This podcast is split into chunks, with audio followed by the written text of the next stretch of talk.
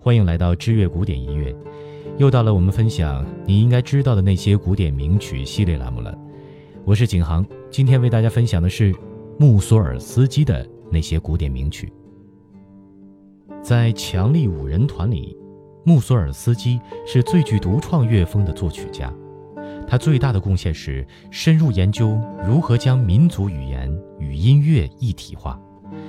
他的作品中大胆使用俄国民族性要素。因此，他总对欧洲传统音乐创作手法持一种漠视态度，从而颇有印象派的倾向。从这点上看，他为后来德布西印象派音乐的诞生提供了契机。穆索尔斯基出身富庶，是一个富裕地主最小的儿子。1839年生于俄国克雷佛，他幼年时随母亲学习钢琴，七岁时已能演奏李斯特的作品。这足以显示出他过人的音乐天赋。不过，当时贵族子弟从军成为一种社会风气，穆索尔斯基也不例外。他十三岁时便进入了圣彼得堡军事学院学习。当时他非常喜欢历史和哲学。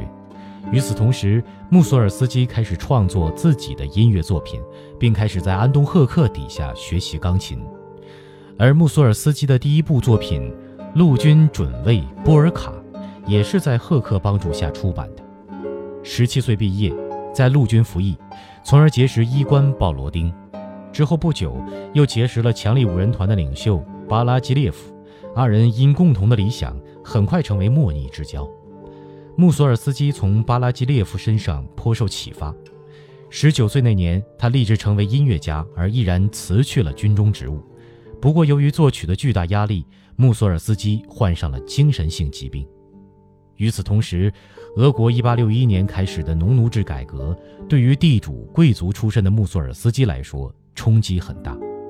原先衣食无忧的生活一去不复返，生存压力迫使他不得不外出谋生。他在政府机关任职长达十七年之久，期间他与巴拉基列夫、凯撒居伊、鲍罗丁、林姆斯基、科萨科夫组成强力五人团，从此五人共同生活。过着自由而奔放的日子。五人团一经成立，穆索尔斯基便急于完成他民族语言与音乐相融合的心愿，创作了许多首杰出的作品。1867年，穆索尔斯基完成交响诗《荒山之夜》，这是他酝酿了十年之久的歌剧《魔女》中的一部分。第二年，1868年，穆索尔斯基开始着手写创作歌剧《鲍里斯·戈杜诺夫》。这是以普希金的剧本改编而成，在写作词句时，他的创作一语到达最高点，乐念与构想源源而出，倾注所有的心血，而终次全部完结。此歌剧不仅是穆索尔斯基的作品集大成者，更是超越国民乐派立场，连接近代乐派的重要作品。此剧的表现主义与印象主义的手法，对于后来的德彪西有很大的影响。我们在曾经的五十二部值得听的歌剧系列里详细介绍过这部作品，有兴趣的朋友可以查看。一八七四年，在参加完建筑家哈特曼的遗作展后，穆索尔斯基完成展览会之画。